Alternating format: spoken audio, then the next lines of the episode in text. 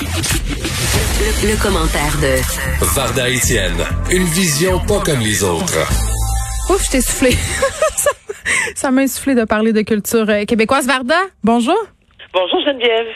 Écoute, euh, tu veux réagir à la chronique de Patrick Lagacé? Euh, je pense que c'est une chronique qui a été publiée ce matin dans la presse où on parle littéralement, puis c'est un concept qui me fait bondir, d'hôpital psychiatrique à ciel ouvert.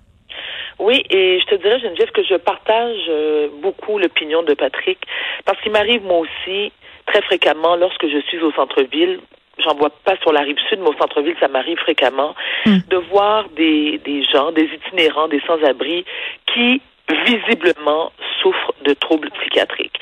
Et en grande partie, ce sont des schizophrènes, hein, qui sont des schizophrènes qui sont en psychose paranoïde, qui dérivent dans la rue, qui s'attaquent aux passants, que ce soit verbalement et physiquement. Il y a eu des exemples dans les années euh, dans les années précédentes et jusqu'à tout récemment des gens qui souffrent du trouble euh, schizophrène, qui s'attaquent aux membres de leur famille, qui se sont, qui les ont assassinés. Euh, il y, y, en a des cas et des cas et des cas. Et le gouvernement est là, puis fait rien. Et quand je dis fait rien, c'est que il nous a à chaque fois qu'on en parle, à chaque fois qu'on dénonce le problème, on a toujours la même réponse de cassette de politiciens. Oui, oui, mais là on vous a donné des millions, puis là on va investir des millions dans les ressources. Oui, mais on veut des exemples concrets. Vous dites que vous donnez exemple une enveloppe de 5 millions. Hmm. Parfait. Ce 5 millions-là, il est réparti, il est réparti comment? Qui va à quoi et comment? Et je me dis, il y a clairement un manque flagrant de prise en charge. Puis c'est facile, c'est peut-être parce que moi j'en ai eu un trouble mental, euh, Geneviève. Bon, c'est sûr, je, ne souffre pas de schizophrénie, qui d'ailleurs, lorsqu'on catégorise les maladies mentales, c'est celle qui est la plus difficile à traiter. Hein. C'est une c'est un trouble. Parce que, premièrement, bon, alors le patient qui, qui souffre de schizophrénie, il y a des problèmes à percevoir la réalité. Donc, il a hmm. des hallucinations, il entend des voix. Il n'y a pas de médicaments. Alors, les médicaments, ce qu'ils peuvent faire, c'est apaiser les crises. Mais tu ne peux pas enrayer le problème complètement. Donc, malgré la prise de médicaments, c'est pas assez pour contrôler tes pulsions, puis que ça minimise les voix que tu entends dans ta tête ou les passages à l'acte. Donc, Lorsqu'une personne est reconnue non criminellement responsable pour troubles de santé mentale, ce qu'on fait, c'est qu'on les envoie où? En prison. Et je ne crois pas, à mon humble opinion, que la prison soit l'endroit pour que ces gens-là se portent mieux. Ces gens-là doivent se, ces patients-là doivent se retrouver dans un hôpital psychiatrique avec un encadrement serré, avec des psychiatres qui les, qui les, euh, qui les suivent, avec un éducateur spécialisé, avec une prise de médicaments, bien sûr. Et ce qui arrive aussi, c'est que lorsqu'ils se retrouvent en prison, ben, ils sont obligés d'être isolés parce qu'ils sont tellement vulnérables, il faut les protéger de la population carcérale. Donc, c'est un peu un catch-22. On les envoie où? On fait quoi? Moi, je pense qu'ils devraient, comme l'Institut Pinel, avoir d'autres hôpitaux où on peut envoyer ces patients-là qui, on le sait, ne guériront jamais. Et puisque tu ne guériras jamais, pourquoi exposer la population met ces gens-là à risque de ces patients-là qui ne vont pas bien?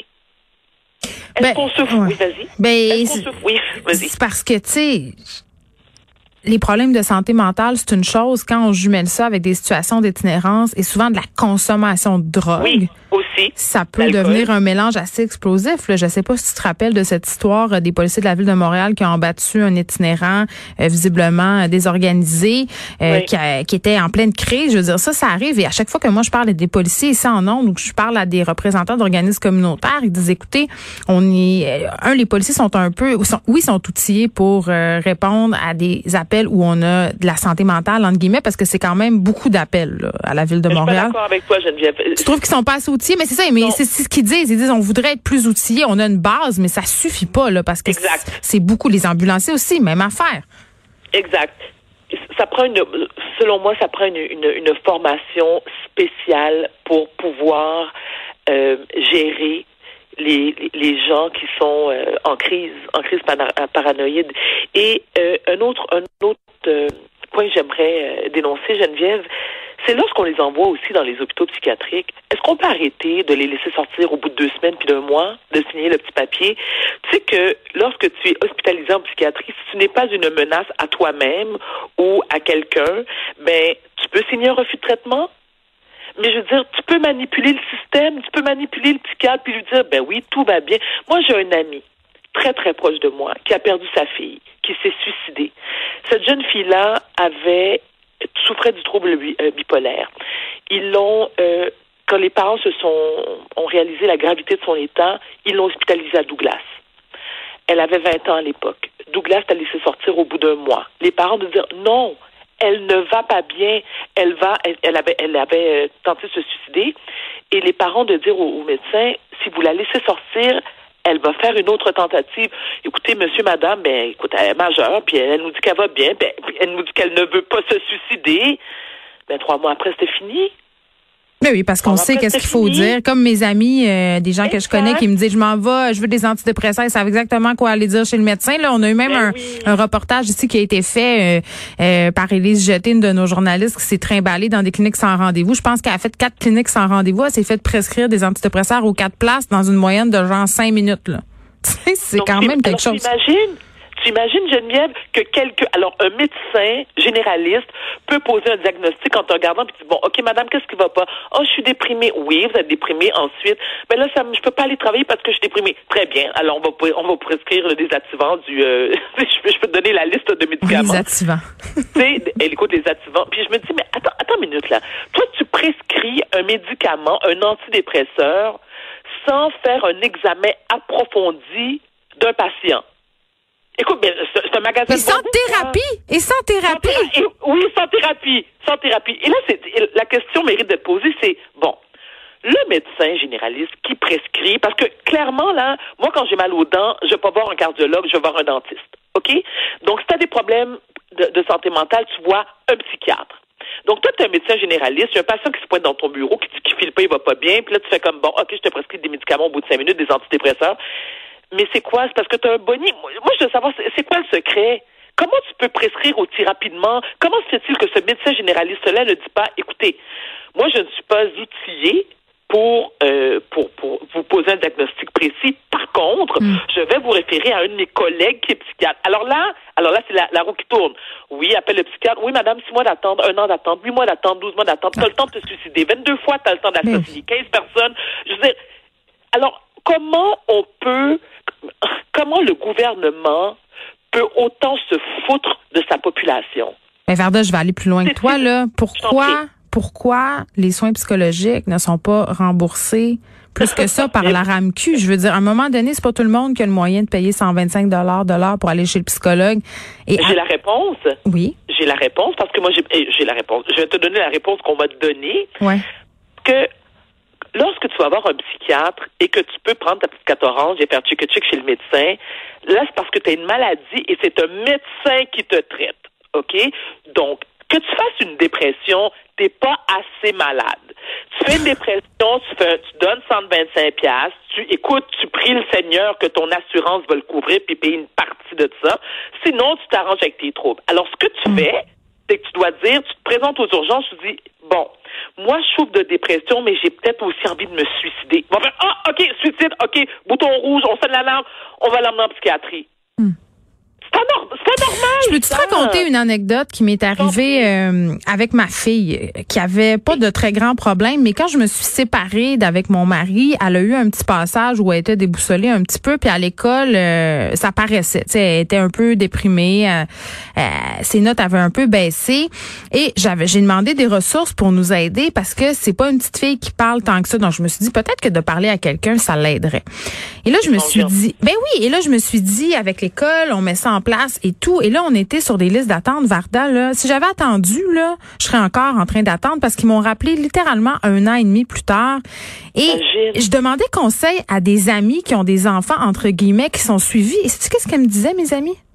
Elle me disait, mais t'as juste à dire qu'elle a des idées suicidaires. Tu vas voir, ils vont me passer tout de suite C'est épouvantable. Et je l'ai dit, je l'ai dit à l'infirmière du CLSC, j'ai dit, êtes-vous conscient qu'il y a des gens qui vous mentent et qui disent, mon enfant a des idées suicidaires pour être vu plus vite, euh, puis qu'il y a des enfants, pendant ce temps-là, qui ont des vraies idées suicidaires qui ne sont pas vues? Tu sais, à un moment donné, c'est pas normal que les parents soient obligés d'inventer pour avoir accès à des soins de santé mentale, les adultes aussi, par ailleurs. C'est pas normal. Et non seulement ça, tu parles de famille.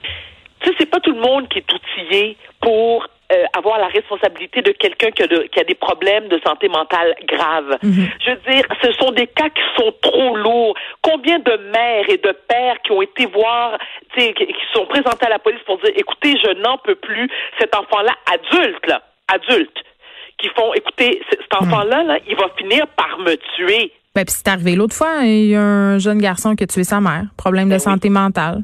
Ça arrive fréquemment. Et, et là, et, là, et, parce qu'en plus, Geneviève, comment peux-tu demander à une mère d'abandonner son enfant, peu importe l'âge qu'il a? N'importe quelle mère qui a un enfant qui a des problèmes hmm. de santé mentale, qui essaie désespérément de lui trouver de l'aide et elle n'obtient pas cette aide-là, qu'est-ce qu'elle va faire? Le laisser, le laisser traîner dans la rue? En tant que mère, qu'est-ce que tu fais? Tu dis, ben, garde, c'est mon enfant, c'est mon fardeau, je vais l'emmener chez nous, je vais vivre avec. J'ai peut-être des chances de me faire tuer, j'ai peut-être des chances de me faire battre mais c'est mon enfant parce que j'ai pas de ressources. C'est inacceptable. souvent, euh, souvent l'entourage a déserté là. Quand on est rendu là, là, souvent ces parents-là sont rendus divorcés. C'est trop lourd, Geneviève. On peut le comprendre. C'est lourd. C'est très lourd. Écoute, moi, Geneviève, je te parle de bipolarité qui est, je ne veux pas comparer la, la, la, bipolarité et la schizophrénie, malgré que c'est pas du tout le même, genre, un trouble de santé mentale, mais la schizophrénie, c'est beaucoup plus grave c'est déjà ça, c'est difficile pour, pour l'entourage. Puis moi, j'ai un, j'ai un entourage solide, là. Je veux dire, je suis loin de tout ça. Moi, j'ai vraiment une équipe en place. J'ai un, un, un, un, un son familial extraordinaire. C'est pas tout le monde. Puis admettons là, que mon, mon support de famille extraordinaire en peut plus. Tu fais quoi? Qu'est-ce que tu fais? Donc c'est pas c'est pas la responsabilité euh, des, des, des psychiatres et des hôpitaux de nous prendre en charge? Combien de Moi, je me dis, si on en paye des taxes, les taxes, elles peuvent servir pas juste à réparer? De toute façon, on n'est même pas capable de réparer nos routes, c'est pour les poules. Je veux dire, où va l'argent? Il est distribué comment?